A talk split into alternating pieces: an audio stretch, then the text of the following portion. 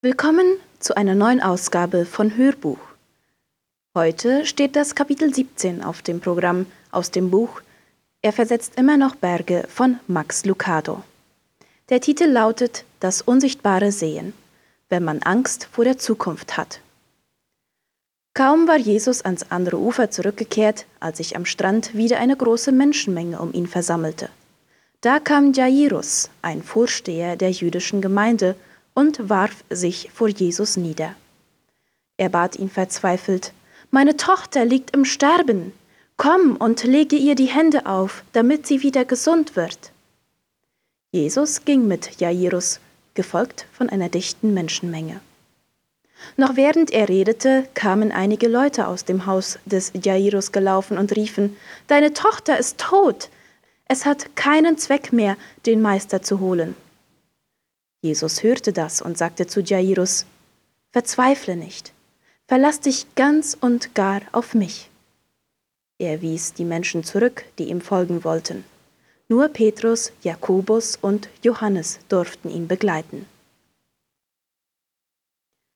Als sie im Hause des Jairus ankamen, sah Jesus die vielen Menschen und hörte ihr weinen und jammern. Weshalb macht ihr solchen Lärm? fragte er sie. Warum weint ihr? Das Kind ist nicht tot, es schläft nur. Das fanden die Leute so unsinnig, dass sie spöttisch lachten. Er schickte sie alle weg. Nur die Eltern und seine drei Jünger gingen mit ihm zum Bett des Mädchens. Dann fasste er die Tochter des Jairus bei der Hand und sagte, Steh auf, mein Kind. Da stand das zwölfjährige Mädchen auf und lief im Zimmer umher. Ihre Eltern waren fassungslos.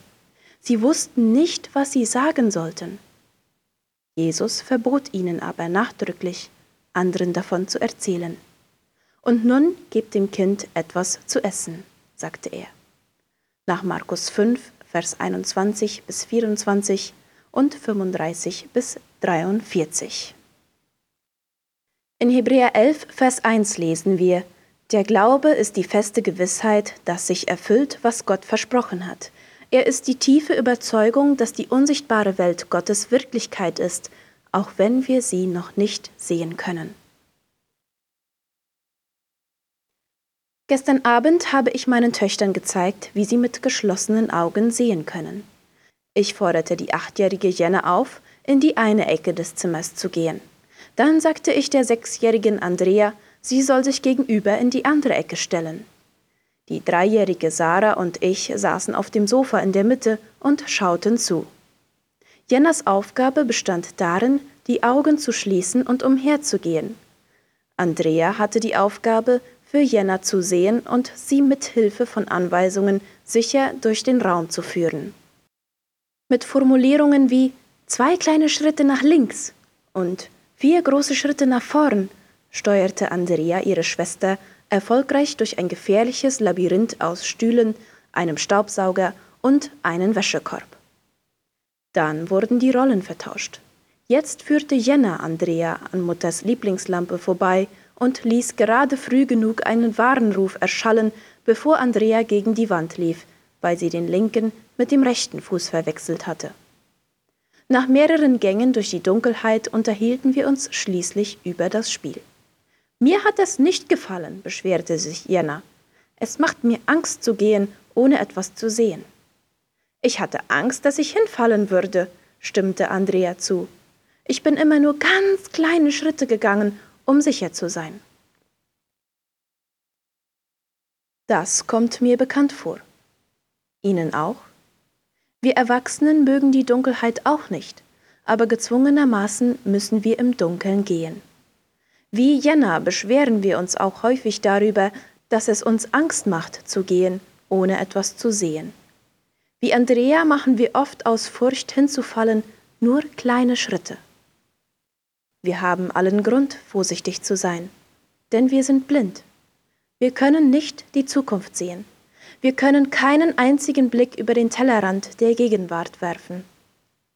Ich kann Ihnen nicht einmal zusichern, dass ich lang genug lebe, um diesen Gedanken zu Ende zu schreiben. Und genauso wenig können Sie mir sagen, ob Sie lang genug leben, um den nächsten Gedanken zu Ende zu lesen. Ich spreche nicht von Kurzsichtigkeit oder einer eingeschränkten Sicht. Ich spreche von Blindheit. Ich spreche nicht von einem Zustand, den wir mit unserer Kindheit abstreifen. Ich beschreibe einen Zustand, den wir erst mit dem Tod ablegen. Wir sind blind. Blind, was die Zukunft betrifft. Es handelt sich um eine Begrenzung, die wir alle miteinander haben. Die Reichen sind genauso blind wie die Armen. Die Gebildeten haben genauso wenig Sehvermögen wie die Ungelernten. Und die Berühmten dieser Welt wissen genauso wenig über die Zukunft wie die Unbedeutenden. Niemand von uns weiß, was einmal aus unseren Kindern werden wird. Niemand von uns kennt den Tag, an dem wir sterben. Niemand von uns weiß, wen er einmal heiraten wird oder ob die Zukunft überhaupt eine Ehe für ihn bereithält. Wir sind umfassend, absolut und unabänderlich blind. Wir sind alle wie Jenna, die sich mit geschlossenen Augen durch einen dunklen Raum tastet und auf eine bekannte Stimme lauscht. Allerdings besteht ein Unterschied. Jennas Umgebung ist ihr vertraut. Unsere Umgebung kann feindselig sein und uns zum Verhängnis werden. Jennas größte Angst ist, dass sie sich den Zeh stößt. Unsere größte Angst ist weitaus schrecklicher, sowie Krebs, Scheidung, Einsamkeit und Tod. Und wenn wir uns auch noch so sehr anstrengen, so aufrecht wie möglich zu gehen, ist es trotzdem sehr wahrscheinlich, dass wir uns den Zeh stoßen und uns wehtun. Fragen Sie nur einmal Jairus. Er ist ein Mann, der sich mit aller Kraft bemüht, geradeaus zu gehen. Aber Jairus ist auch ein Mann, dessen Weg plötzlich in eine Höhle führte, in eine dunkle Höhle. Und er will nicht allein hineingehen. Jairus ist der Leiter einer Synagoge. Das mag für uns nicht viel bedeuten, aber zu Lebzeiten von Jesus war der Synagogenvorsteher der wichtigste Mann des ganzen Ortes. Die Synagoge war das Zentrum der Religion, der Bildung, der Macht und der gesellschaftlichen Aktivitäten. Der Synagogenvorsteher war der rangälteste geistliche Leiter, der angesehenste Professor, der Bürgermeister und der bekannteste Bürger der Stadt. Alles in einer Person. Jairus hat alles, was man sich nur wünschen kann. Eine sichere Arbeit, eine Garantie dafür, jederzeit im Café um die Ecke willkommen geheißen zu werden, einen Pensionierungsplan, jeden Donnerstag geht er Golf spielen und einmal jährlich macht er eine Reise zum Nationalkonvent. Die Deckung sämtlicher Kosten ist inklusive. Was will man mehr? Aber Jairus will mehr. Er muss um mehr bitten. Ja, er würde das ganze Bündel der Vergünstigungen und Privilegien für eine einzige Zusicherung eintauschen, für die Zusicherung, dass seine Tochter nicht stirbt. Der Jairus, den wir in dieser Geschichte sehen, ist nicht der selbstbewusste Leiter im schwarzen Frack und mit gepflegtem Aussehen. Er ist ein blinder Mann, der um eine Gabe bettelt. Er fällt Jesus zu Füßen und bittet ihn verzweifelt, Meine Tochter liegt im Sterben, Komm und lege ihr die Hände auf, damit sie wieder gesund wird. Er treibt keinen Tausch oder Handel mit Jesus. Zum Beispiel sagt er nicht, du tust mir einen Gefallen und ich sorge dafür, dass du bis ans Lebensende versorgt bist. Er verhandelt nicht mit Jesus und sagt nicht, die Kerle dort in Jerusalem werden langsam gereizt wegen des Wirbels, für den du sorgst. Ich mach dir einen Vorschlag. Du kümmerst dich um mein Problem und ich häng mich mal für dich ans Telefon. Und er bringt keine Entschuldigungen hervor. Zum Beispiel sagt er nicht, normalerweise bin ich nicht so verzweifelt, Jesus, aber ich habe da ein ernstes Problem. Nein, er bittet einfach. Es gibt Zeiten in unserem Leben, in denen alles, was wir anzubieten haben, nichts ist im Vergleich zu dem, worum wir bitten. Jairus befindet sich an einem solchen Punkt. Was könnte ein Mann für das Leben seines Kindes bieten? Deshalb ist das Ganze kein Spiel, keine Falscherei, kein Theater. Die Situation ist sehr einfach. Jairus ist blind was die Zukunft anbelangt, und Jesus kennt die Zukunft. Deshalb bittet Jairus ihn um Hilfe. Und Jesus, der ein ehrliches Herz liebt, macht sich auf, um ihm zu helfen. Und Gott, der weiß, was es bedeutet, ein Kind zu verlieren, bevollmächtigt seinen Sohn. Doch Jesus und Jairus sind noch nicht sehr weit gekommen, da werden sie von einem Boten aus dem Haus von Jairus angehalten. Deine Tochter ist tot, es hat keinen Zweck mehr, den Meister zu holen, sagt er. Jetzt passen Sie auf. Halten Sie sich fest. Das ist der Punkt, an dem Bewegung in die Geschichte kommt. Jesus wechselt den Platz. Bisher wurde er geführt. Nun ergreift er die Führung. Bisher wurde er von Jairus überzeugt. Nun überzeugt er Jairus. Bisher wurde er bewundert. Nun wird er ausgelacht. Bisher hat er Menschen geholfen. Nun wirft er Menschen hinaus. Das ist der Punkt, an dem Jesus die Situation in die Hand nimmt. In Markus 5, Vers 36 lesen wir, Jesus aber überhörte das Wort, das geredet wurde. Ich liebe diesen Satz. Er beschreibt das entscheidende Prinzip, um das Unsichtbare sehen zu können, nämlich ignorieren Sie, was die Menschen sagen. Lassen Sie die Menschen nicht hinein, schicken Sie sie fort. Verschließen Sie Ihre Ohren und wenn nötig, gehen Sie weg. Hören Sie nicht auf jene, die sagen, es sei zu spät, um noch einmal von vorn zu beginnen. Schenken Sie Menschen, die sagen, dass Sie es nie zu etwas bringen werden, keine Beachtung. Verschließen Sie Ihre Ohren vor denen, die sagen, dass Sie nicht klug genug sind, schnell genug, groß genug oder wichtig genug sind. Ignorieren Sie solche Menschen. Jesus wendet sich sofort an Jairus und bittet ihn, Verzweifle nicht, verlass dich ganz und gar auf mich. Jesus fordert Jairus auf, das Unsichtbare zu sehen. Mit den Worten Verzweifle nicht, beschwört Jesus ihn, begrenze, was möglich ist, nicht auf das Sichtbare. Höre nicht nur auf das, was du mit deinen Ohren vernehmen kannst. Lass dich nicht von deiner Logik leiten. Glaube, dass es mehr im Leben gibt als das, was deine Augen wahrnehmen. Vertrau mir, bittet Jesus. Hab keine Angst. Vertrau nur. Ein Vater auf den Bahamas rief seinem kleinen Sohn, der in einem brennenden Haus eingeschlossen war, dieselbe flehentliche Bitte zu. Als das zweistöckige Gebäude bereits lichterloh brannte, war die Familie, Vater, Mutter und mehrere Kinder ins Freie geflohen. Doch der jüngste Sohn, von Angst gepackt, hatte sich umgedreht und war die Treppe wieder hinaufgelaufen. Nun rief ihm der Vater von draußen zu Spring, mein Sohn, spring, ich fang dich auf.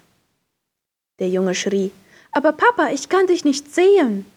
Ich weiß, rief der Vater zurück, aber ich kann dich sehen.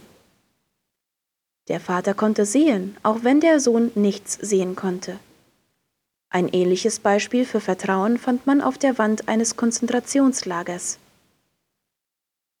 Ein Gefangener hatte darauf die Worte eingekratzt Ich glaube an die Sonne, auch wenn sie nicht scheint. Ich glaube an die Liebe, auch wenn sie sich nicht zeigt. Ich glaube an Gott, auch wenn er nicht spricht. Ich versuche mir den Menschen vorzustellen, der diese Worte eingeritzt hat. Ich versuche vor meinem inneren Auge seine abgemagerte Hand zu sehen, die einen Stein festhält und damit die Inschrift eingraviert. Ich versuche mir vorzustellen, wie seine Augen die Dunkelheit zu durchdringen suchen, während er Buchstabe um Buchstabe einkratzt. Welche Hand konnte diese Überzeugung festhalten? Welche Augen konnten in jenem Grauen immer noch das Gute sehen? Es gibt nur eine Antwort. Augen, die beschließen, das Unsichtbare zu sehen. Paulus schrieb einmal, deshalb lassen wir uns von dem, was uns zurzeit so sichtbar bedrängt, nicht ablenken, sondern wir richten unseren Blick auf Gottes neue Welt, auch wenn sie noch unsichtbar ist, denn das Sichtbare vergeht, doch das Unsichtbare bleibt ewig. 2. Korinther 4, Vers 18. Jesus fordert Jairus auf, das Unsichtbare zu sehen. eine Entscheidung zu treffen, sich entweder nach den Tatsachen zu richten oder im Glauben zu schauen. Wenn wir von einer Tragödie getroffen werden, haben auch wir die Möglichkeit zu wählen, was wir sehen wollen. Wir können entweder auf den Schmerz schauen oder auf den Heiler. Die Entscheidung liegt bei uns. Jairus traf seine Entscheidung. Er wählte den Glauben und Jesus. Und der Glaube an Jesus führte ihn zu seiner Tochter. Als sie am Haus von Jairus angekommen sind, finden Jesus und Jairus eine weinende Menschenmenge vor. Jesus ist bekümmert über ihr Klagen. Es beunruhigt ihn, dass in ihrem Verhalten so viel Angst vor dem Tod sichtbar wird. Weshalb macht ihr einen solchen Lärm? Warum weint ihr? Das Kind ist nicht tot, es schläft nur, sagt er laut Markus 5, Vers 39. Das ist keine rhetorische Frage. Sie ist ernst gemeint. Aus seiner Sicht ist das Mädchen nicht tot. Es schläft nur. Aus Gottes Sicht ist der Tod nicht von Dauer. Er ist ein notwendiger Schritt, um von dieser Welt in die nächste zu gelangen. Der Tod ist nicht das Ende. Er ist der Anfang. Als kleiner Junge liebte ich zwei Dinge ganz besonders. Spielen und Essen. Der Sommer war dazu da, den Nachmittag auf dem Baseballfeld zu verbringen und beim Abendessen an Mutters Tisch zu sitzen. Aber es gab eine feste Regel. Schmutzige, verschwitzte Jungen durften nicht am Tisch sitzen. Ihre ersten Worte, wenn wir nach Hause kamen, lauteten immer Los, wascht euch und zieht euch um, wenn ihr essen wollt. Aber kein Junge wäscht sich gern und zieht sich gern um. Doch ich beschwerte mich kein einziges Mal und widersetzte mich meiner Mutter nie mit den Worten Lieber stinke ich, als dass ich zum Essen komme. In meiner Rechnung waren ein Bad und ein sauberes Hemd ein niedriger Preis für ein gutes Essen. Und aus Gottes Sicht ist der Tod ein niedriger Preis für das Vorrecht, an seinem Tisch sitzen zu dürfen. Menschen aus Fleisch und Blut können nicht in Gottes Reich kommen denn das Vergängliche muss mit Unvergänglichkeit und das Sterbliche mit Unsterblichkeit überkleidet werden.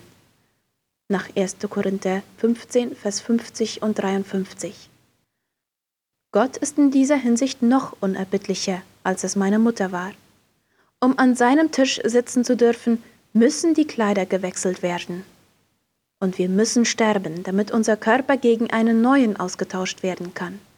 Aus Gottes Sicht muss man den Tod deshalb nicht fürchten, sondern sollte ihn willkommen heißen.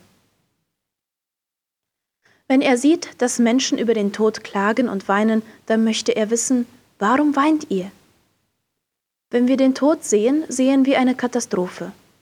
Wenn Jesus den Tod sieht, sieht er eine Befreiung. Diese Erkenntnis ist für die Menschen zu hoch. In Markus 5, Vers 40 lesen wir, das fanden die Leute so unsinnig, dass sie spöttisch lachten.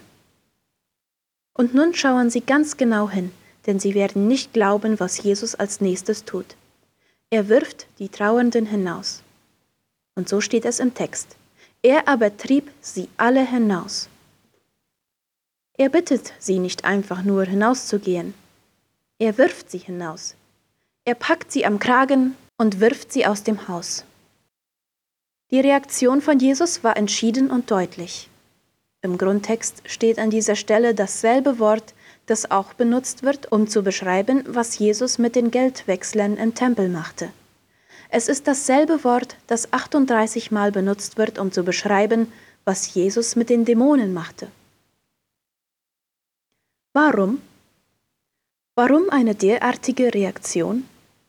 Warum diese Intoleranz? Vielleicht finden wir die Antwort, wenn wir in Gedanken noch einmal zu dem Erlebnis zurückkehren, das ich gestern Abend im Wohnzimmer mit meinen Töchtern hatte. Nachdem Jenna und Andrea einander abwechselnd durch den Raum geführt hatten, beschloss ich, ein verführerisches Element hinzuzufügen.